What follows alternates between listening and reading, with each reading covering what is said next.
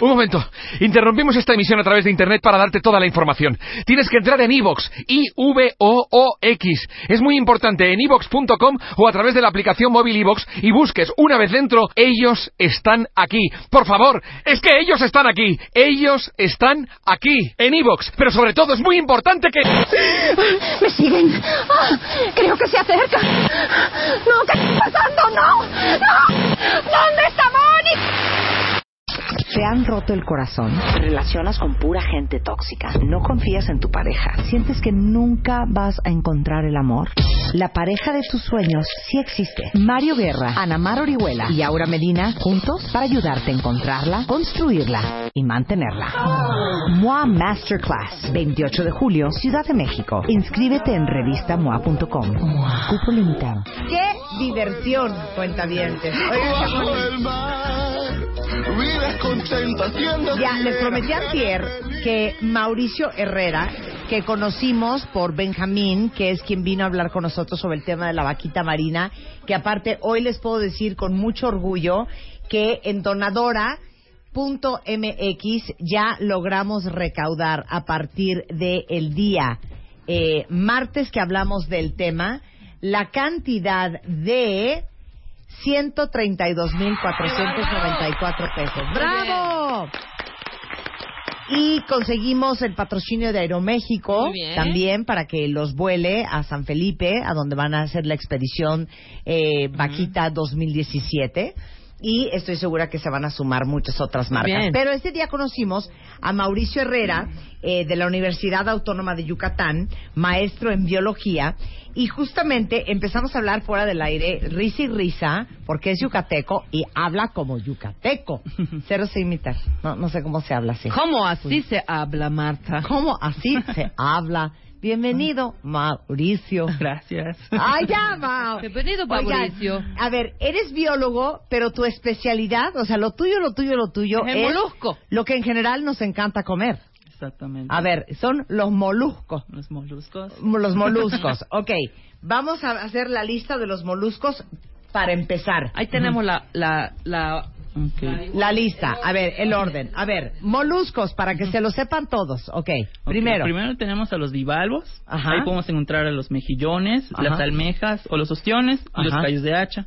Entre muchos otros. Ok, Eh, también tenemos a los pulpos y los calamares. ajá, Ellos se conocen como cefalópodos. ajá. Eh, no sé si van a ver un pulpo. Cefalópodos, porque Sí, la palabra viene del griego cefalos, cabeza, y podos, pies. Entonces tú cuando ves un pulpo, te imaginas que parece una cabeza con pies, ¿no? Sí. cabeza con patas. Sí, igual el calamar. Igual el calamar, por Sí. eso están agrupados en este nombre más- Cefalópodos. Cefalópodos. Pulpos y calamares. Ok, ¿qué otro hay? Eh, luego tenemos a los caracoles, Ajá, que también se conocen como gasterópodos, ajá. ya que ellos eh, en lo que caminan se les conoce como pie. Y en esa parte del pie, en ese músculo, están todos sus intestinos. Ok, perdón, quiero saber en qué, en qué momento de secundaria o de primaria dijiste, ¿sabes qué? Me late la cepolofología. Exacto, yo, yo quiero saber de los moluscos y de los crustáceofólofos. Ajá, y de los Oh, cefalópodos. ¿En qué momento?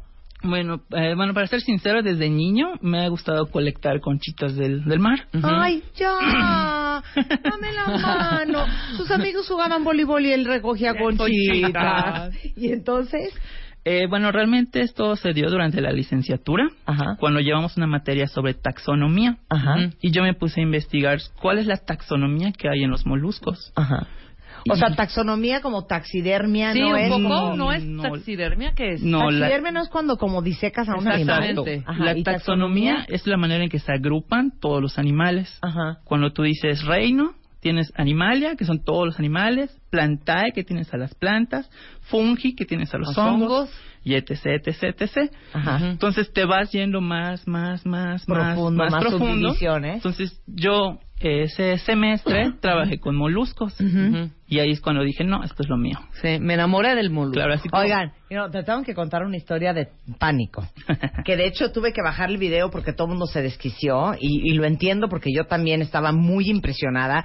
Y subí este video porque yo quería como que mostrar la cultura de otro país y, y este y compartir como los usos y costumbres del lugar donde yo estaba.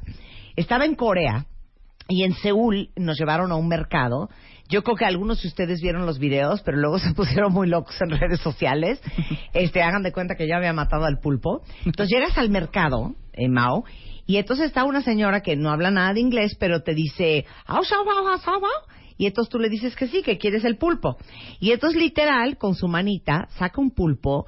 Yo pienso que era un pulpo bien bebé, lo cual fue todavía más traumático ver la escena. Imagínense, ustedes se tramaron en video, yo lo vi en vivo y casi me muero. Saca el pulpo y era un pulpo que ha de haber medido yo creo que unos 25 centímetros. ¿Qué edad tenía ese pulpo? Mm, 25 centímetros, unos meses. Ay, ya, era un bebé pulpo. Pero no era más grande porque era un No, platón, te lo hija. juro que sí, pero era un bebé pulpo. Bueno, Ay, qué mal humor. Entonces saca el pulpo y la señora se está carcajeando y entonces tú como como Comensal. comensal le dices, sí me gusta ese. Agarra el pulpo, lo pone en una tabla y enfrente de ti, tráscalas, tráscalas, tráscalas, tráscalas, le cortó todas las patitas, te las pone en un plato, le pone una salsa encima, le pone unas algas, Mauricio quiere llorar. ¿Te dan ganas de llorar cuando alguien se come un pulpo? Mm, No realmente. Pero Oye, pero dime, que tú los ¿puedo- quieres. Y entonces, bueno, yo obviamente no lo probé, nunca he comido ¿La un tinta pulpo. qué pasó? ¿No le quitó la bolsita ni nada? No, cero, yo no vi ni tinta en el plato ni tinta en el, esa la parte yo tabla. creo que no, porque esa parte No. Que la no las tinta, expliques. Como todos los órganos en el pulpo, se encuentra en la parte de la cabeza. Los tentáculos Sí, es que nada más músculo. claro, solo te cortó los tentáculos, pero ahí te va. Obviamente, nunca he probado un pulpo porque a mí lo chicloso, creo que a mí el molusco en general se me complica. Pero Spider-Man dijo, venga el pulpo. Se lo sirven en el plato, pero están entendiendo que eso se sigue moviendo y ahorita Mauricio les va a explicar por qué. Se siguen moviendo todos los tentáculos. Juan agarra sus palillos coreanos, se lo mete a la boca, dice que sí estaba rico, pero como siguen los tentáculos vivos, las ventosas le pellizcaron la lengua y el cachete. Sí, así de... Entonces le digo, bueno, imagínate lo que hicieron esas ventosas en tu intestino delgado, porque yo creo que seguían vivas. Claro. Claro. A ver, ¿por qué seguían vivos el pulpo? Eh, bueno, no es que siguieran vivas, pero como en mayoría de los animales, nuestro cuerpo irraiga la sangre y hay este como una especie de electricidad, que es lo que hace que se muevan nuestros músculos. Entonces ellos al cortar los tentáculos, eh, ese corte, o sea, los separa tan rápido que el cerebro todavía manda los impulsos y los tentáculos tienen esos impulsos todavía. Es como una batería que se está descargando. Sí. Entonces, eso que se, que se mueven son los impulsos que aún quedan y siguen eh, latiendo, por decir. Sí. Y es lo que nos da esa apa- apariencia de que sigue moviéndose. De que sigue moviéndose. Es como cuando... Me cortas a la lagartija la cola. Exacto, la cola. Ay, la cola moviéndose. así. Claro. O, eh, ¿Y muy- cuánto tiempo sigue vivo? Estamos hablando de unos minutos. Por eso generalmente dicen que te los comas de inmediato. Porque si los dejas allá un rato, pues ya se pierde el impulso y ya quedan quietecitos. No, Quedan pues el- quietecitos. el Ok, a ver, vivos, quiero que el- cuentes así fun facts del pulpo, así cosas que no, no sabemos del pulpo. ¿Cuántos tentáculos tiene? Eh, todos tienen ocho. Ajá. Eh, en el caso de los machos, vamos a ver que hay un, un tentáculo que está modificado a manera de miembro masculino. Ay, yo no sabía eso. O sea, es un penecillo. Exactamente. Es un penecillo del mar. Pero ¿dónde está? ¿En medio? Mm, viene siendo generalmente cuando ves al pulpo de frente de ti, Sí. es el tercer tentáculo hacia la derecha. Entonces vamos a ver que todos los tentáculos terminan en puntita. Ajá. ¿Y, ese? este va a terminar como a manera como un tubito. No, En- necesito ver el tubito de pene de un pulpo, perdón. Lo necesito ver en este momento. Ahora, me da una risa que tú dices, teniendo al pulpo de frente, perdón, yo no sé cuáles son las nalgas del pulpo, yo lo veo igual por todos lados. No, es que sí se llega a ver. Sí, ¿ves es porque los ves ojos? los ojos, hija. Tienen Ajá. ojos. En mi vida le he visto los ojos. Ponme una foto de un pulpo. Por- ¿Cómo pone? Esta pone pulpo aparato reproductor. Es que pon pene. no. No, pon pene. no pon salió. pene pulpo. Ah, claro, ya le vi los. Claro, ya, ¿Ya? le vi los ojos al pulpo. Ahí entonces es el tercer cuenta. tentáculo del lado derecho Exacto. y es como un tubito. Exacto, termina como un tubito. Ajá. Entonces lo que hace el pulpo, bueno, vamos a ver que los pulpos eh, tienen una entrada, es donde respiran. Pero esa entrada también da uh, a, a todos los órganos internos. Ok. Entonces lo que hace el pulpo macho es tomar ese tentáculo y meterlo en la hembra y ahí libera eh, El- la tinta, ¿o qué? No, la tinta Ah. es otra cosa. Cállate, déjalo hablar. No libera tinta. No, ahí Estamos libera. aprendiendo del pulpo. Libera los espermas. ¿sí? Vamos a Ajá. hablar directo, ¿no? Acá Sí. libera los espermas y los espermas pues van a dirigirse hacia la parte de los gametos de la, de la hembra. Pero no entendí en dónde inserta su penecillo el pulpo a la ¿Cómo pulpa. se llama el pene del pulpo? mm, No tiene nombre, es un tentáculo. O sea, es literal un tentáculo. ¿Sí? Oficial, es un ¿Y dónde tentáculo. está el, orificio de la señor- pulpa? De la- de la- De la señora, de la señorita pulpa. Eh, vamos a ubicarlo de la parte trasera de la cabeza. Ok. ¡Qué feo que le metan una cosa a uno en la nuca! O sea, ¿no tiene en medio de sus tentáculos No, la no niña un hoyito? No. Nada, no hay. ¿Es en la nuca? Podríamos decir. Ok, y entonces, ¿cómo es el sistema? ¿Cómo es el movimiento copulatorio? Eh, simplemente el ma- eh, cuando hem- la hembra ya lo acepta, sí, Ajá. porque pues, tiene que aceptarlo. O sea, hasta el reino marino es una cosa de aceptar. Es un cortejo. ¿Ok? Eh, el macho ingresa este tentáculo Ajá, en la parte trasera de la hembra. Ajá. O Pero sea, la hembra tiene que abrir el hoyo o el hoyo siempre está abierto. Siempre está abierto porque están respirando. Ajá. Es donde se da el Ah, movimiento. es donde respira. O sea, donde respiras, donde tragas, donde comes, donde todo, también ahí. Pues igual como el ser humano.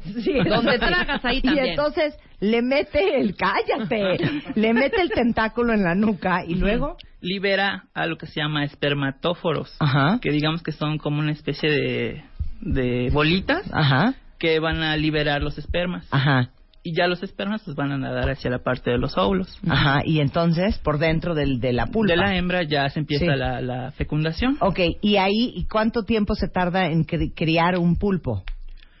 Eh, aproximadamente son tres meses desde el apareamiento. Y, y, y entonces la, la hembra trae los pulpitos en la nuca adentro. No. Eh, una vez que ella ya los, los ya se fecundaron, Ajá. ella va a poner, em, ah, va a buscar una cueva Ajá. y va a poner los huevos en esa cueva. O sea, los avienta racimo desde la nuca. Mm, no los toma con el tentáculo. No. Ah, Así los agarra se y los jala pone. con el brazo de la nuca y los va sacando y los va Ujú. poniendo en la cueva. Y los pone como en un ras- como parece un racimo de uvas. Ajá. Son así. Y Ey. ahí ya empiezan a, a desarrollarse los pulpos. Bueno, menos Ay, mal, imagínate estar, maravilla. estar incubando un bebé en tu nuca. No, y boca abajo. y, boca, y, bo- y boca abajo. Ok, eso es un fun fact de los pulpos. Muy Otros bien. más, y por supuesto vamos a hablar. Todos los que les fascinan las opciones 444, Ay, la que almeja la con almeja su generosa, limoncito. que la almeja con su limón y su salsa tabasco. ¿Por qué se mueven? ¿Sienten? ¿Les duelen? Ay. ¿Sufren? ¿Por qué se retuercen? Regresando del corte, hablando de molusco. ¡Molusco! En W Radio, no se vayan. Bajo el mar, bajo el mar, vives contenta siendo sirena, eres feliz. Sé que trabajas sin parar y bajo el sol para variar. Mientras Porque estamos hablando de biología marina, no cunde el pánico, cuentavientes. No saben todo lo que van a aprender y cómo se van a carcajear y cómo van a entender el mundo marino tan diferente, porque está con nosotros Mauricio Herrera, es eh, biólogo de la Universidad Autónoma de Yucatán y él es especialista en moluscos. Entonces ya nos dio una pequeña introducción a uno de los grandes moluscos del reino animal, que es el pulpo. Y este, ya aprendimos que el pulpo eh, tiene en uno de sus tentáculos, pues lo que viene siendo su pene de él, que la, la hembra tiene pues el espacio copulatorio casi en la nuca y que aunque fecundan adentro, ella saca todos los bebés y los pone en una cueva y ahí es donde nacen todos los pulpitos. Ahora, otras alegrías del, del, del pulpo, ventosas, Mm. tinta, quiero saberlo todo. Ok, en el caso de las ventosas, pues están en, en los tentáculos, en todo el tentáculo, Ajá. y le van a servir tanto, generalmente, para atrapar a su presa. O sea, una vez que atrapan a su presa, ya no la O sea, ¿sí? Exactamente. ¿Y dónde está la boca del pulpo? En el centro de los tentáculos. O sea, tú ves el pulpo, ves Ajá. los tentáculos, y en la parte del centro, O sea, abajo de su cabeza. abajo, tiene Ajá. su boca allá. Y de hecho, en el caso de los pulpos, tienen un pico. Ajá. así como las aves, pero no tanto como las aves. Ajá. Este pico se encarga de ir destrozando el alimento Ajá. y lo va pasando a su boca. ¿El pulpo come pescado? Sí, ¿Come pescado? cangrejos, otros pulpos, caracoles, come. Oye, ahora, ¿que el pulpo tiene tres corazones? Sí, pero no son, digamos, tres corazones funcionales. O sea, no, no hay que romper el corazón tres veces, por decir. Vamos a ver que tiene un corazón que actúa como cualquier corazón en cualquier animal y tiene otros dos corazones que se llaman pericárdicos. Esto lo que hacen realmente es bombear la sangre más rápido en el cuerpo. O sea, es como un acelerador de, de la sangre. Entonces esos dos corazones no son para que esté vivo, sino para que haya una irri- irrigación sanguínea más, más fuerte de lo normal. Esto generalmente se va a dar cuando quieren huir, Ok. como ok. para movimientos rápidos. Oye, ¿y la tinta? La tinta viene siendo como melanina. Eh, tienen una bolsa de tinta en, sus, en la parte de los órganos y generalmente también es para escapes. Es algo así como los ninjas cuando lanzan su bolita de humo. Ajá. Entonces ellos lanzan la tinta y se hace una bola, una, una bola de tinta que generalmente el, el depredador se va a balanzar sobre eso y eso le permite huir.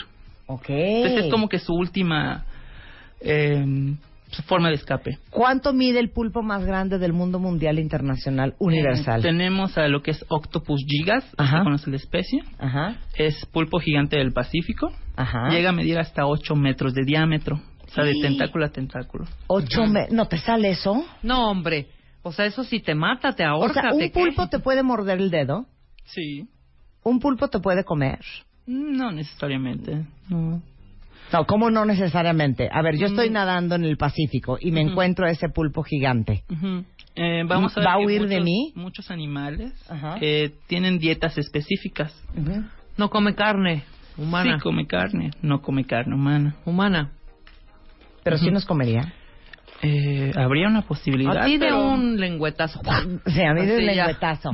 Lo más es- probable es que salga huyendo. O sea. Ese es el pulpo. Ujú. Ahora, solo se comen los tentáculos. ¿Se puede comer la cabeza del pulpo Sí. también? ¿Y Sí. no pasa nada? No, no pasa hay nada tóxico en el pulpo? En algunas especies no. Ok. Hay algunas especies que sí son tóxicas, como el pulpo de anillos azules. Es A ver, ahorita lo vamos a ver. Sí, pero ese pulpo de anillos azules Ujú. no, lo venden en el mercado. No te lo No. sirven en la No, trainera. exactamente. Ay, qué bonito pulpo. Qué bonito pulpo. Ahorita les voy a mandar el, el- la foto del pulpo de los anillos azules. Ok. Siguiente animal. Vamos con los ostiones. ¿Qué onda con los ostiones? son bien ricos. Nunca he probado un ostión. Es que yo tengo un problema con los moluscos en general y es la textura y la consistencia.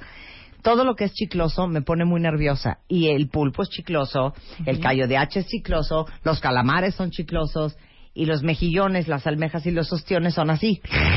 Fíjate que el Me mejillón, el mejillón es, más, es el más durito. El mejillón no es chicloso. El mejillón tiene adentro su, su la carnita, pues, lo que nos comemos, y eso es como Es que más lo- el durito. mejillón ahumado es el que está menos peor, ¿no? No, el mejillón que te... Que cuando te No, lo los que vienen en lata. La francesa. Los que vienen en lata, ¿no? También. Sí, ¿no? Pero ese ya es diferente. Sí, a ver, hablemos de los ostiones. Molusco. Bivalvos. Ajá. Reciben este nombre porque como los pueden observar, tienen como dos conchitas que los protegen y se abren, que se conocen como valvas. Ajá. Entonces al tener dos, viene la palabra bi, de Ajá. ahí el nombre bivalvos. Ajá. Vamos a ver que en, en la mayoría de los bivalvos no hay una cabeza definida. De hecho, no tienen ojos. Eh, No. ellos lo que tienen realmente, incluso no tienen una boca con lengua. Simplemente tienen como una especie de, bueno, se le conoce como probóscide, Ajá. que es una especie de tubo. Entonces lo que hacen todos estos bivalvos es succionar agua y en el agua está el alimento, ya sean microorganismos, plancton o algas. Entonces lo succiona, Ajá. eh, ya dentro de su cuerpo lo va separando, separa lo que es comida, separa lo que es agua y luego eh, vuelve a expulsar el agua. ¿sí? No tienen este como que masticar, no ven. Ok. Es- ¿Cómo vamos- se reproducen? ¿Cómo se reproducen? Pues ellos es un poquito más, más sencillo. Ellos tienen lo que se conoce como reproducción externa. Lo que van a hacer, tanto machos y hembras, van a liberar sus gametos en el medio. O sea, lo liberan así, Sí. como una nube. Sí. Entonces esa nube, tanto de gametos femeninos y masculinos, se van a juntar y ya se va a dar la fertilización. O sea, un ostión macho Ujú. Libera, una eh, hembra libera y juntos en el agua el se agua. unen, se, Se unen. fecunden. ¡Qué maravilla! ya. Pero ¿cómo sabes que estás liberando y que hay una hembra cerca? Eh, Y que no son ahora sí que palomas al viento. Bueno, sí, claro. ¿No? También.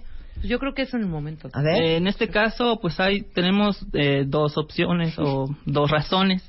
Una, ellos son animales que no viven generalmente solos, sino donde encuentras un ostión, generalmente al lado va a haber otro y al lado va a haber otro. Entonces son como que muy gregarios.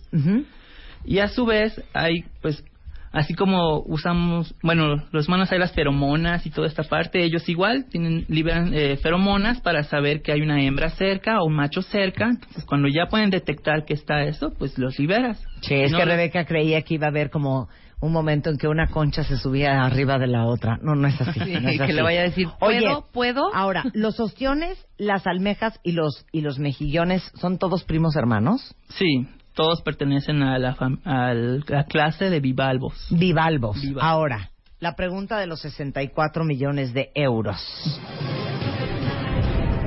¿Por qué cuando te sirven un mejillón, una almeja o un ostión, le echas limón y salsa tabasco y se mueven?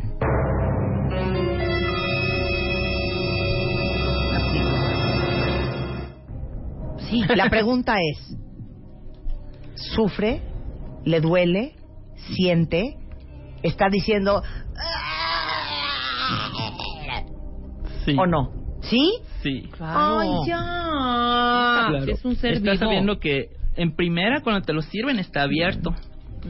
Ellos realmente tienen unos músculos que hacen que se unan estas valvas y las puedan abrir o cerrar. Ajá. En el momento que los parten para dártela así como, como un platito, ¿Sí? pues es casi casi como que los hayas arrancado a la mitad. Entonces No allá. No allá comienza el sufrimiento. Ahí Ajá. comienza el sufrimiento. Ahora, cuando alguien, cuando chupas un limón, todos hacemos una cara de, de lo agrio porque es ácido. Entonces, eso ácido se lo estás echando a, un, a, digamos, a una herida abierta. Y la salsa tabasco también. Entonces, por eso tienen esas reacciones, ese movimiento, ¿sí? Aunque, sean, seamos sinceros, creo que ellos van a estar más preocupados por la falta de oxígeno al no estar dentro del agua. Claro, es que ellos respiran en el ¡Claro! agua. Estos se están ahogando aparte. Además. Ay, no, ya. En la O sea- vida vuelvo a comer calam este, esta cosa, concha. O- ostiones, Ninguna concha. almejas y mejillón. Bueno, yo en mi vida he ¿eh? comido, entonces yo no, yo no puedo decir que yo he Prometido. sido partícipe de esa masacre. Sí. Sí les duele. Sí. Sí, tienen sistema nervioso. El sistema nervioso es lo que se encarga de decirte, ay, me duele. Qué horror. Qué feo, ¿eh? Estuvo muy feo eso. ¿Alguna otra gracia de almejas, ostiones o mejillones que queramos este, comentar? Porque ahí vamos con el callo de hacha y Claro. el calamar. A en ver. el caso de las almejas, Ajá. vamos a ver que todas ellas son productoras de perlas. Sí, y a cuánto hemos visto las perlas, ¿no? Miles de pesos, millones de pesos, dependiendo de la perla. Lo chistoso, que como con muchos animales, esta perla es un desperdicio. Sí, la formación de las perlas comienza cuando un agente extraño, digamos, una basurita, un pedacito de arena, entra y ellos no lo pueden ex- expulsar, no lo pueden escupir.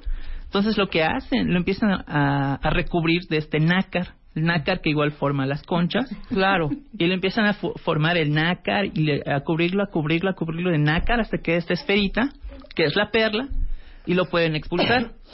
Para ellos es basura. Para ellos es basura. Mientras para el humano hicieron un comercio un impresionante. Un negociazo. Oigan, no, no, no podemos pasar al, al, al- no lo puedo creer. O sea, ¿conocen a una, han visto a una almeja generosa? ¿La grande? Es que no, No, no lo sé puedo es creer. eso. Es que la veo, es que Conozco a la introducción a la almeja generosa fue en la trainera. Llegó Juan y pidió almeja generosa. Y entonces se la trajeron para ver si estaba bien esa. Cuando la vi, me dieron ganas de salir corriendo, llorando, gritando por las calles de Polanco de la desesperación. ¿Me explicas la almeja generosa? Hagan de cuenta que es la concha y hagan de cuenta que sale de la concha, literal, tal cual, un pene. Enorme aparte, ¿eh? Tuitea la foto para que Ahí les va la foto. ¿Me explicas la almeja generosa? ¿Qué es ese Es horror que se ve. de, es de- que- de la naturaleza? ¿Qué es esta aberración? Esa generosidad que se ve Ajá. es lo que les comentaba, es la probóscide. ¿Sí? Esa parte que ven es el tubo que se va a encargar de succionar agua para llevar alimento y luego volver a, a expulsarla, todo lo que ya no se... O sea, en teoría no es el pene de la almeja, No. es la trompa. podríamos decirlo, es la trompa. Es como un ornitorrinco. Exactamente. Y al final eso es puro músculo. Y eso es lo que se come, como Es el lo que pene. se come, Ajá. Exactamente. Eso es lo que se come. A ver. ¿quién ha probado la almeja generosa? No. O quién eh, ya vio la almeja generosa en mi Twitter y no la probaría ni que le pagaran un millón de dólares. Gracias por arruinar mis ganas de comer mariscos. Oiga, les tenemos que decir la Ah, verdad del reino cultura. animal. De hecho, la almeja chocolata tampoco es muy bonita al abrirla. No, no, ¿Qué? es que ven, a- o sea, tienes que ver la almeja. Sí, ahorita veo la generosa. Ah, ¿no has visto la generosa? No, ve- a ve ver, la- ven, la ven, párate. ¡Ay, no! ¿Cómo te comes eso además? ¿Cómo ¿Con que qué comes gusto? eso? Para mí eso es un pene en el reino animal, ¿eh? Nada más te lo digo. güey, no. No. está grave la almeja generosa? gravísimo. ¿Alguien, ¿Alguien dijo algo de la almeja generosa? Aún no. A ver, que digan. Dicen, ah, yo... Dice, qué feo, qué asco, no la probaría por fea. Este, dice, a la vida vegana, tengo 25 años así y soy la más feliz. ¿Sabes qué, hija? Yo de igual voy a empezar a comer puras lechuguitas. Sí, claro. A ver, vamos a hablar ahora del callo de hacha. A ver, ¿qué es el callo de hacha? Mm, También es un bivalvo. Ajá. Sin embargo, ellos tienen otra otra forma. Ajá. ¿sí? Ya no son tan duros, de hecho. Ajá. Ellos ya no tienen tanto carbonato en las conchas, por eso las conchas que tienen son más delgaditas, se pueden incluso quebrar así con solo apretarlas. Ellos tienen una especie de pelillos en la parte posterior, ¿Pelillos? ¿Pelos? pelos. No estoy entendiendo la forma del callo de hacha. ¿Es una concha? Sí, Sí, Sí. de ahí sale la carne. sí, adentro está la carne. Oficial no sabía que el callo de hacha venía de una concha, ¿eh? Se los juro que pensaba que era un animal nadando en el Es mar. un molusco. A ver, ¿y entonces? Entonces, eh, en la parte puntiaguda que tienen, en la- es, esa parte hay unos pelillos que le permite fijarse a un sustrato, a una piedra, por decir. Ajá, ok. Y ya ellos viven anclados, tienen las mismas características que los bivalvos, o sea, tie- tienen la, la probosis, eh, tienen la fecundación externa. Lo único que va a cambiar con ellos es la forma de la concha y que es mucho más delgadita. Y entonces, ¿cómo? ¿Abren la concha del callo de hacha? No entiendo. Para sacar la carne. Para sacarla, sí. Sí, de cualquier bivalvo tienen que abrir, partirlos a la mitad. Y, Y y órale. Yo, Ujú. ¿Pero por qué salen como rueditas de callo de hacha? No, no son rueditas, son pueden ser en cuadritos o puede ser en Yo siempre en- veo como rueditas. No, hombre. Sí, rueditas. Son rueditas el callo de hacha. Yo lo he comido en cuadritos. Pero tiene un pene adentro, ¿cómo está? No, no tienen, no tienen penes ni vaginas. Cero. No, necesito Cero. ver la carne de un callo de hacha por dentro y A no ver, estoy pon- encontrando pon ahí- la foto en Google y estoy Pon ahí desesperada. callo de hacha en cualquier restaurante vea callo el de hacha vivo, pero estoy viendo esto. ¿Qué es esto? En este caso, eso viene siendo el músculo. Esa es la Es carnita. la carnita, sí. Claro, pero cuando lo cortan les quiero decir que sale redondo. No. Ah, que la canción. Bueno, depende en qué restaurante Salen lo comes. puras ruedas. Allí estamos viendo y son puras ruedas Bueno, el callo yo, de me- hacha. yo lo he comido en el Gabana de ahí de Polanco y es cuadrado, hombre. Oye, ¿y tú sabrás quién inventó comerse el callo de hacha o la almeja o el ostión primero que nadie?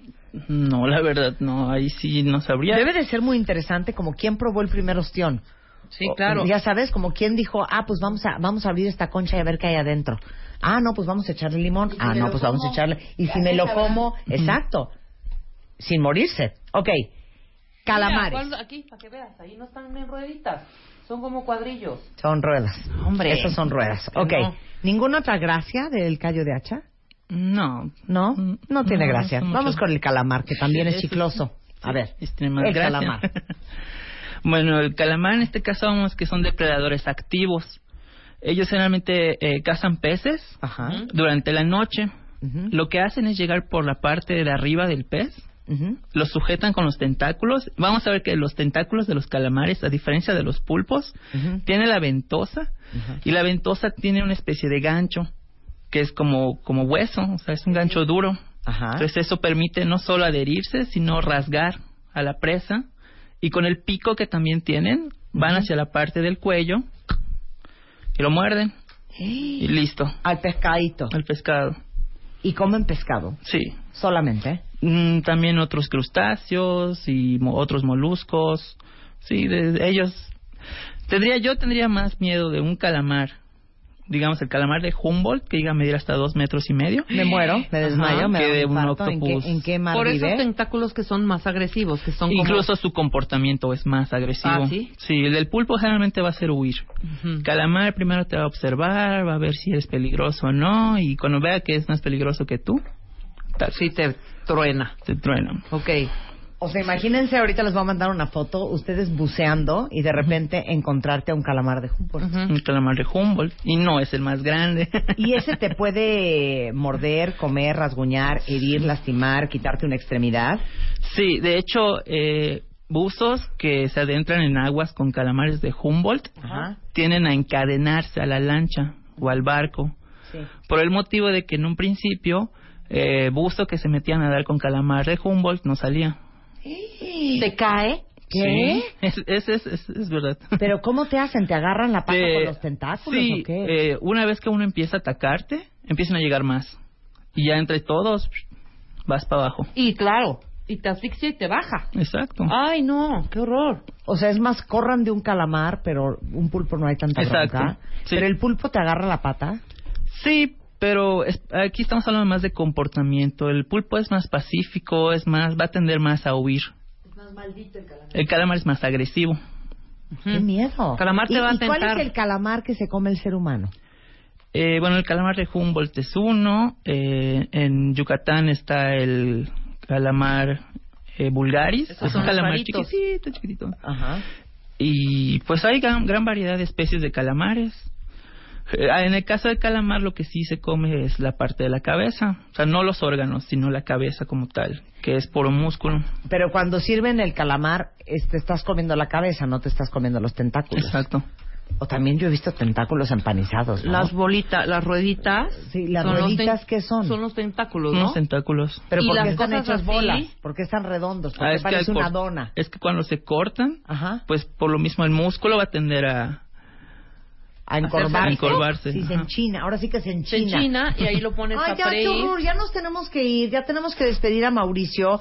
Y ya no hablamos de, o sea, lo- bueno, ya los caracoles y ya, es que nos faltan crustáceos y langostas y cangrejos y gambas, invertebrados. Nada más rápido los caracoles. De mar. Ok, En el caso de los caracoles, había los más interesantes, son los que se conocen de la familia conos. Ajá. Son caracoles conos. El nombre, pues ahí si ven la conchita parece un cono. Ujú. Ellos eh, desarrollaron algo que se conoce como conotoxinas, es una toxina que ellos generaron, y sus dientes formaron uno que parece una lanza de arpón.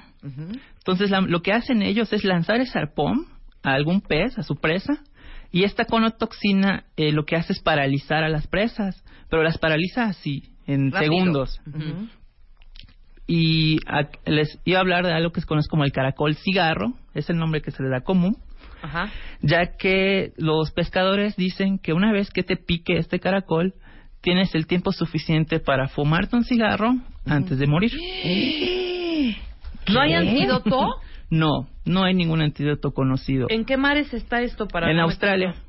Es que en Australia está todo lo peor. De Sí. verdad, todo lo venenoso, la medusa que te mata en dos segundos, la no Sí, sé el, qué. El, el, el Great White Los Shark tiburones, están ahí. O sea, Australia, qué, ¿Qué miedo. Sí. ¿Sabes qué? Rebeca? Ahí están hasta los demonios de Tasmania. demonios de Tasmania. Demonios. Oye, es eh, pero aquí dice, es que existe ah, este grupo altamente obviamente no se come. No. Este este caracol que tú dices. bueno, sí, sí no- se come. También se come. Es que realmente la toxina está en el diente, en una glándula, ¿sí? Todo lo que es el más músculo del, del organismo no tiene toxinas. Sí, pero pues no vaya a ser que cuando lo saques Ay, hagas sí. algún movimiento que se la toxina esa Toxina. impregne todo. Exacto. De hecho, Mejor no comer caracol. igual vamos a ver que eh, la toxina va a variar de especies a especies. Hay especies que se puede incluso, pues, ay, me picó mi dedo y ya no sentí mi dedo y ahí se fue. O sea, ya luego lo- la eliminas. Y está esta especie de caracol cigarro que te va a matar. Ajá. Pero lo que hacen como es paralizar a las presas. Entonces la manera en que vas a morir es que se va a empezar a, paraliza- a paralizar tu cuerpo hasta que se paralice tu corazón y listo, así mueres. Qué padre, Pues, ¿no? métete con, con un wetsuit o, no, o algo. luego hablamos de luego hablamos de mm, cangrejos, camarones, langostas, luego hablamos de anémonas, luego hablamos de todo. ¿Qué? ¿Qué? Que ya queda también bien poquito. A ver, es que ya. a ver, vamos a hacer un corte y Sí, ahorita, ahorita tomamos va. la decisión. No se vayan.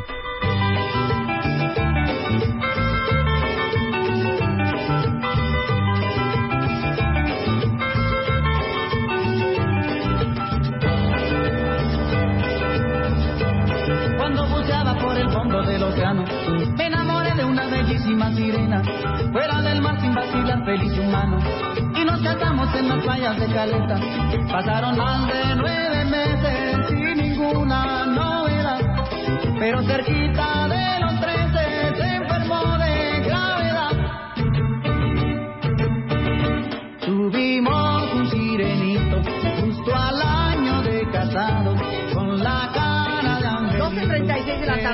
Radio. Oigan, obviamente ya se dieron cuenta que se nos juntó el quehacer por estar risa y risa. Y vamos a hablar el día de hoy con Aura Medina eh, de un tema bien interesante, pero es un tema bien largo y saben que no quiero tocarlo así por encimita, que es el shock, la forma congelada del miedo. Y decidimos reagendarlo para seguir hablando de esto y, y- y no hablar nada más 20 minutos con Aura. Pero lo que sí les queremos decir es que justamente el 5 de agosto Aura tiene un taller súper interesante, muy fuerte, y es justamente un taller para sanar tus miedos. Todos los que viven con miedo, miedo a dejar el trabajo, miedo a dejar su relación, miedo a divorciarse, miedo a tomar la decisión, miedo a irse a vivir a otro país, miedo a irse a estudiar fuera, cualquier miedo que tengan, eh, escriban a amor o codependencia arroba hotmail.com. El taller es el 5 de agosto, lo da Aura Medina, la chata de Bit, y se llama Sanando Nuestros Medios, Miedos, para que lo vayan apuntando, ¿va? Entonces regresamos al tema de... De los moluscos. Es que, estamos, es que, ¿por qué no nos quieres hablar, Mauricio Herrera? Egresado de la Universidad Autónoma de Yucatán, yucateco de nacimiento y de crecimiento. ¿Por qué no nos quieres hablar como yucateco? Que sí no lo soy muy- habla, pero lo habla diferente. porque- A ver, ¿qué, qué dicen en Yucatán? No, en Yucatán, eh, con M. ¿En Yucatán?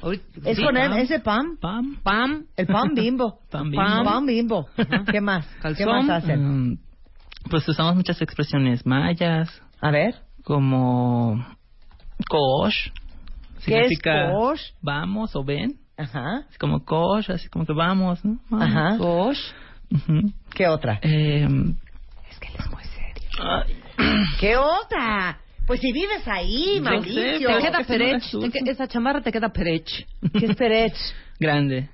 Te queda perech ajustada, ¿no? Ah, sí, ajustada, estás perech. Ajustada. ¿Sabes No. qué? El señor no sabe. No, No sabe. Yo sé más, Eh, por mi papá, Claro, perech. tu papá es yucateco. Mi papá es en medio. Oigan, ya hablamos de los moluscos, mejillones, almejas, ostiones, callo de hacha, pulpos y calamares y ya les y caracoles. Y ya les dijo que claro que los los eh, los moluscos de concha sufren cuando les echan limón y tabasco. Ahí por si por si quieren Ahí se los pues, reconsiderar. ¿verdad? A ver, hablamos de crustáceos. A ver, quería antes Ah, de crustáceos. A ver, quería, antes de crustáceos. eh, hablarles algo muy curioso que pasa con algunos caracoles. A Eh, ver. vamos a hablar de reproducción y sus fetiches. A ver, Vamos a ver que hay unos caracoles que se llaman nudibranquios. nudibranquios. Nudibranquios son Ajá. muy bonitos, muy coloridos, Ajá.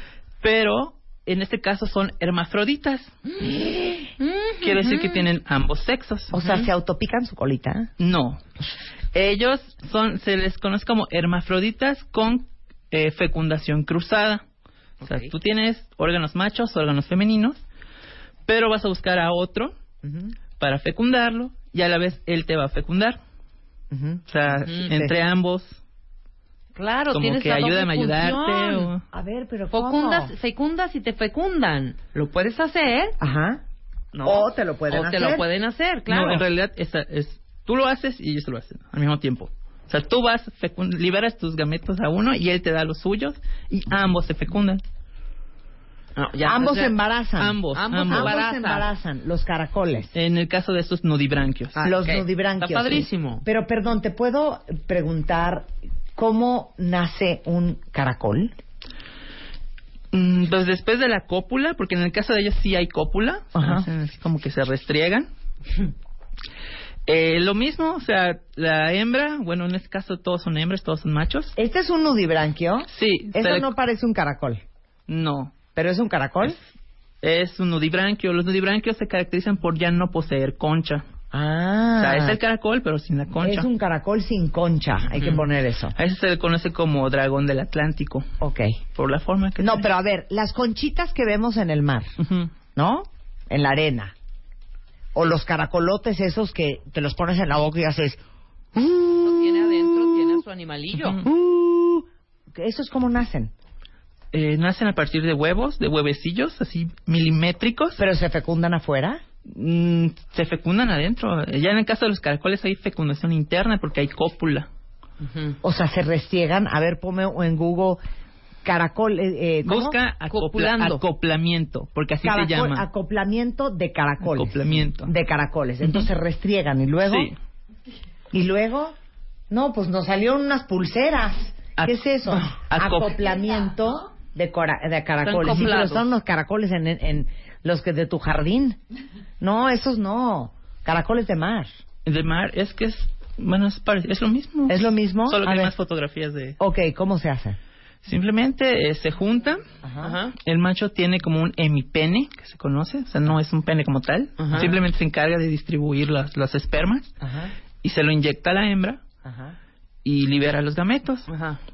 Y se da la fecundación. Ya la hembra cuando fecunda esos huevecillos los empieza a depositar generalmente en la arena. Ok. ¿Y cuánto tiempo? ¿En cuánto tiempo nacen? ¿En cuánto tiempo se fecundan? Mm, Va a variar de las especies, pero va a ser entre menos, como un mes, dos meses tal vez. Ah, mira, rápido también. Lo que es chistoso que cuando cuando salen son eh, pequeñitos. Bueno, algunos salen como una larva sin la concha. Luego sufren una metamorfosis, así como las mariposas, Ajá. y eh, regresan al suelo y ya empiezan a generar esa concha. Ajá. Y van a empezar desde milímetros, así, Así hasta... hasta crecer ¿saben hasta cuál? los... Bueno, a un metro es la, las más grandes. Oye, a- ahorita pasando a los crus- crustáceos, ¿por qué el, el, el cangrejito ermitaño tiene conchita como si fuera caracol? Bueno, vamos a ver que en este caso ellos no generan esta concha. Lo que ellos van a hacer es buscar conchas vacías de caracoles. Ah, ¿no nacieron ahí? Son raterillos. No, ellos realmente lo que tienen es el abdomen, está, está, se conoce como un abdomen desnudo, ¿sí? No tiene esa protección como los otros caracoles, eh, los otros cangrejos. Entonces ellos van usando eh, lugares para esconderse. En este caso usan conchas, porque fotografías de, de lugares muy muy contaminados vemos que utilizan hasta botellas o latas. O sea, ellos necesitan un lugar donde ocultarse y en este caso usan las conchas. De hecho, ellos las van desechando conforme van creciendo y ya no dan en esa concha. Buscan otra concha vacía que sea más grande para moverse hacia allá. Pero entonces no están pegados a la concha. Cuando Nada más están, están en la metidos. concha, sí están, están, están metidos y a la vez están pegados. Ellos mismos, digamos, ellos mismos se pegan por mediante unos músculos. Entonces, eh, si tú lo quisieras sacar, lo vas a arrancar y lo vas a matar. Ahora, ellos cuando hacen este cambio, ellos sí liberan, sueltan a la, al- a la concha y se van hacia otro. Y se van a otra. Mira, O sea, no su sabía. concha no es, no que original, pues. Sí, no. es original. Es una concha, pues De otro, prestada, de otro, más que claro, nada. de otro. Ok, ¿cuáles son los crustáceos? ¿Cangrejos? Langostas, Ajá. camarones, Ajá. Eh, gambas, ayunas, eh, y hay una gran Langostinos. langostinos. Langostas. Ya dije langosta. Ah, perdón, fue la primera. ¿Y otros? ¿Ya? ¿Esos son los únicos Eh, son los más conocidos y comercialmente hablando, porque vamos a ver que en el plancton hay una infinidad de especies de crustáceos, pero son mi- son pequeñitos. Ok. Sí. Eh, hay unos que se conocen como pulgas de agua, Ajá.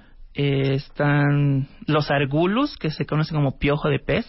Los, los chiquilites, esos que se entierran, ¿no se llaman chiquilites? No lo sé, no conozco. Los que se entierran en el... Cuando se va la ola, se entierra un animal en la arena. ¿Cómo se llama ese animal? Isópodo. No. Él es No el biólogo, es el Es que no es el isópodo. Yo sé cuál es el isópodo. El isópodo es una concha enorme con una cola. No. A ver. No, Marta. Claro que sí. que era este? Ah, sí son isópodos. ¿No se llaman chiquiliques? Es que ese Chiquilites. es un nombre común. Ah. O sea, los nombres como, o sea, eh, como biólogo tú sabes que se llama isópodo, pero los pescadores, la gente que los come y todo, les dan otros nombres dependiendo en el país en que estén. Claro. Porque según yo se llamaban chiquiliques o chiquiliques o chiquilites o chiquilicos. Ahora, ¿cómo se llama uno que es una concha enorme que tiene una cola? Es una concha preciosa. Como plana. Plana. Ay, ya Guay. saben ese animal.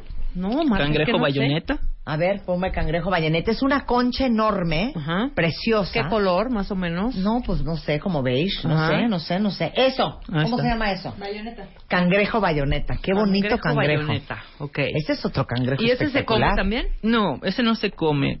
De hecho, algo importante que ese, ese esa es Especie. endémico de Yucatán. Ah, ok. Precioso.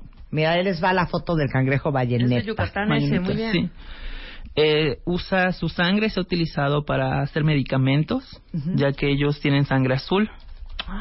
No es que sean príncipes, sino que no tienen, tienen, eh, me parece que es hemocianina, Ajá. no hemo- hemoglobina como nosotros, por eso es esa coloración azul. Qué bonito. ¿Y para qué sirve esa? Han estado utilizándolo para buscar una cura contra el cáncer. Okay. ¿De veras? Sí. Qué interesante. Ok, vamos con los cangrejos. ¿Qué onda con los cangrejos? Malos nadadores, ¿no? Sí. Eh, generalmente ellos van a tener dos pinzas, sí, que son con las que pueden eh, cazar a sus presas o defenderse. Vamos a ver que ellos tienen una gran capacidad de regeneración, por lo cual ellos pueden perder un brazo, una pinza, eh, y pueden regenerar otra nuevamente. O sea, no hay problema. Si la pierden, pueden crear otra. Eh, algo curioso que pasa con ellos, que ellos tienen algo que se conoce como exoesqueleto, ¿sí? que ellos no tienen un esqueleto interno como nosotros, sino tienen este exoesqueleto, que es como una especie de armadura. Sí. Es rígida, es dura, los protege de otros depredadores, sin embargo, esta no puede ir creciendo, como nuestros huesos van creciendo con nosotros. Entonces, lo que ellos hacen es un fenómeno que se conoce como ecdisis, en el cual ellos se van a liberar de este caparazón y sal, o sea, salen, prácticamente salen de ese caparazón y vas a ver que es un animal igual viscoso, así este gelatinoso. y, se- y esto, el caparazón queda tirado, queda como basura, Sí. se le conoce como muda y ellos van a empezar a, a, digamos que su toda la parte externa va a volver a endurecerse para volver a formar otro exoesqueleto. Y es como van creciendo ellos. De hecho, eh, algo curioso, yo tenía un langostino en, en mi pecera y me parece que cada tres meses hacía este cambio. Y entonces en la pecera simplemente veía el camarón, el langostino así, la, la muda en el piso y él estaba oculto. Porque obviamente durante ese, ese periodo son muy susceptibles a ser depredados, ya que no tienen algo que los proteja. Entonces yo tenía mis mudas desde que lo compré hasta lo más grande, Ay, qué que fue de su maravilla. tamaño como de 25 ¿Y en centímetros. cuánto tiempo se la muda de cuenta? Quita su caparazón o lo que tiene y en cuánto le crece, en cuánto tiempo le vuelve a crecer. Eh, estamos hablando generalmente de horas. Ah, es horas. que Horas. vuelve a hacer su propia Se vuelve a armadura. endurecerse la parte externa. Endurecerse, claro. Qué maravilla la naturaleza. eh, Hay una perdóname. isla que está en Australia Occidental, que es territorio australiano, que se llama Isla de Navidad. ¿Ya habían Ah. oído de Christmas Island? ¿No? ¿Qué pasa ahí? Es impresionante. ¿Nunca lo has visto? No, jamás. Bueno, los cangrejos toman las calles de la ciudad cuando inician eh, su trayecto hacia la playa para iniciar el proceso de Ah, Creo apareamiento. que sí he visto esas escenas donde hay miles y miles y miles de cangrejos. Miles de cangrejos, bebés, no bebés, todos en las calles de esta isla, que es impresionante. Ahorita les mando una foto, es increíble verlos. ¿Cuál es el cangrejo más grande? Eh, tenemos al que se conoce como cangrejo araña. Ajá. Que, ¿Que es el japonés? El japonés. Ya. Llega a medir hasta 4 metros Uy. de largo. Sin embargo, existe igual el cangrejo buey, que ese tiende a ser más pesado, o sea, más, más gordo, por decir. Porque el cangrejo araña generalmente lo que tiene es que es muy largo. O sea, las patas que tiene, las, sus extremidades son muy largas. Lo estoy viendo, están enormes las patas. Parece un cangrejo de Alaska, pero jumbo. Exacto. Sí, son, son parecidos al ¿Se come también? Bueno, ¿nunca Sí. han visto ese programa de... mm, pesca extrema. Ajá, ¿cómo se llama? Eh, eh, pero, ¿cómo se llama? Eh, Alaskan... Alaskan...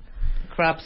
No, Alaskan. Es un programa de cómo pescan a los A los cangrejos de. Alaska, que es un trabajo peligrosísimo, complicadísimo, en unas aguas que de veras, o sea, Moby Dick sí, se sí. queda loco. Y esa es una de las razones por las cuales el cangrejo es tan caro. Sí. Porque sacarlo es peligrosísimo. Por eso es el cangrejo de Alaska. El cangrejo Alaska es ¿Y el una, pero el moro? moro, el moro es divino. ¿De dónde es el moro? Eh, el moro se encuentra generalmente en el Caribe. El moro es más fácil, Es ¿no? más fácil Por eso de es más conseguir. barato, hija. Y eso te cuesta más el de Alaska más caro que el moro. Claro, lo que te están cobrando es ir a A ver, buscarlo. háblanos de la langosta. Igual carísima. Eh, pues la langosta, vamos a ver que igual tiene sus dos pinzas, Ajá. que son muy fuertes. ¿Cuántas patas tiene una langosta? Llegan a tener 10 Diez o 5 patas. pares. De hecho, se conocen igual como decápodos, ¿no? Deca 10, podos pies, 10 10 pies. Mm, A ver, pues ¿qué en más? el caso de la langosta vemos que Ponen miles de huevos a la Miles de vez. huevos. Ajá. Oigan esto, la langosta más grande registrada se le capturó en Nueva Escocia, en Canadá, y pesaba 20 kilos. Wow, 20 enorme. kilos. Ujú. ¿La langosta puede vivir fuera cuántos minutos? Eh, pueden vivir varios minutos, hasta algunas horas. Eh, lo que ellos hacen realmente respiran bajo el agua, pero muchos de los cangrejos cuando salen a la superficie, sus agallas las mantienen húmedas con saliva para que puedan estar absorbiendo el oxígeno que hay fuera. Pero una vez que estos ya se secan, pues ya empiezan el periodo de, de asfixia. No, es que aparte la manera de, de cocinarlas, esto sí es una matanza espantosa. Me repugna que, que, que traigan la langosta Porque a la mesa aparte, viva. no, ¿De cállate. quiere esta? No, y deja eso. Aparte, cuando las meten en la, el agua hirviendo, lloran horrible. ¿Lloran? Sí, así. Yo no como langosta. No, ¿Lloran? Ni yo. ¿Cómo Sí, lloran? Así. Espantoso. Mira, quiero llorar. Oh, horrible. Así. Sí, espantoso. Es que les digo una cosa, cada vez que hacemos un programa que tiene que ver con animales, o sea, cada vez más quiero ser Ya vegetariana. deja, ok, el ostioncito. No, ok. perdón, perdón. Hasta, la hasta los que no comen carne roja, pero comen pescado, se imagínate un pescado fuera del agua. Ahora, si yo te digo el jamón, ¿cómo? O sea, peor. No, es que, Es que ya no hay que comer ni jamón, na- nada. Ningún animal, ya no, ya no puede comer animal. animales. Es neta, Eh, ni yo un estoy de animal. acuerdo, me parece un horror, me parece un horror. Ay, no, qué horror. Qué espanto. Oye, este, qué diversión. Podríamos hablar horas con Mauricio sobre el tema del reino animal. Su especialidad, eh, como pudieron haber escuchado, son sus moluscos. ¡Los moluscos! Y muchas gracias porque de última hora de bomberazo sé que estamos de visita, sé que estamos, que estás en- de visita en la Ciudad de México, hayas aceptado venir al programa. Muchas gracias, Gracias mi queridísimo Mauricio, biólogo, egresado de la Universidad Autónoma de Yucatán. Este, un placer tenerte acá. Muchas gracias. Muchas gracias. Es muy lindo, aparte. Bomba. Él es pero bomba. A ver, dinos adiós en, como yucateco. En maya. En maya En sabes maya, ¿no sabes algo en maya? En maya. Sí, cómo no. Solo No sé ves decir decir- shelja. ¿Qué No. sabes decir? En maya se sé decir imwotoch. En un Se llama en mi casa. Ah, emotoch. En un tocho. Emotoch. Imwotoch. Tutuch. Muchas gracias, ¿Qué es Mauricio. tutuch? ¿Es el ombligo? Eso. ¿Qué es tutuch? Tuch. Tuch. El ombligo. Ay, tutuch. Tutuch. Tutuch. Muy bien. Oigan, cuentavientes, todos los que salen del trabajo estresados, con un humor del infierno, les traemos una gran solución. No sé si han escuchado hablar sobre los jueves para adultos. Hoy vamos a estar transmitiendo en vivo el consultorio MOA desde el Papalote Museo del Niño. Justamente abren el Papalote, el Museo del Niño, el jueves en la noche para adultos. No saben qué cosa más increíble. ¿Por qué estás con una sonrisa, Luz, que ya no puedes más de alegría? Ahí va a ir y está la más emocionada. Bueno, vamos a divertirnos como niños en las camas de clavos. Vamos a conocer el pan líquido, armar nuestra propia catapulta, hasta aprender sobre el reciclaje. Si les urge desestresarse, conéctense hoy a las 8 de la noche en todas las redes sociales de MOA y de revista MOA.com. Y atentos porque vamos a tener muchísimas alegrías al final del programa de la transmisión del consultorio MOA hoy, desde las noches de jueves para adultos en el Papalote Museo del Niño. ¿No les parece lo más divertido? Divertidísimo. divertidísimo. Y este, nada más les recuerdo eh, que ya tenemos un cupo muy limitado. Vamos a dar una, pel- eh, una plática el próximo día 29 de julio en el Papalote Museo del Niño. Tenemos el Master Bebemundo Talk, que es el segundo que hacemos en el Papalote.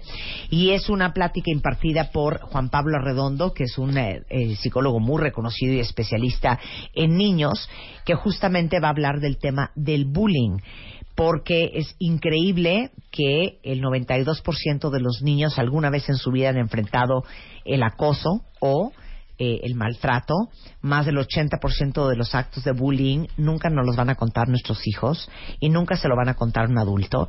Y es un tema bien serio, bien fuerte, es un tema que nos implica absolutamente a todos. Y eh, si les interesa esta plática, eh, entren a masterbebemundo.com diagonal talks. No se queden fuera porque el bullying sí es un problema de todos. Van a aprender de qué hacer, cómo manejarlo, cómo hablar con sus hijos, cómo identificar el bullying, cómo saber si tu hijo es el buleador y también ayudarlo y, y apoyarlo, cómo sacarlos adelante eh, a unos y a los otros, cómo manejar el asunto con el colegio. En fin, hay mucha información sobre el tema del bullying. Es el 29 de julio en el Papalote Museo del Niño. Es el Buster Bebemundo Talks, este, que lo imparte Juan Pablo Arredondo. Y es este, toda la información en masterbebemundo.com diagonal talks. No se queden fuera. Estamos de regreso mañana en punto de las 10. Adiós. ¿Te han roto el corazón? ¿Te relacionas con pura gente tóxica? ¿No confías en tu pareja? ¿Sientes que nunca vas a encontrar el amor? La pareja de tus sueños sí existe. Mario Guerra, Ana Mar Orihuela y Aura Medina juntos para ayudarte a encontrarla, construirla y mantenerla. MOA Masterclass, 28 de julio, Ciudad de México. Inscríbete en revistamoa.com. Apúrense, cupo limitado.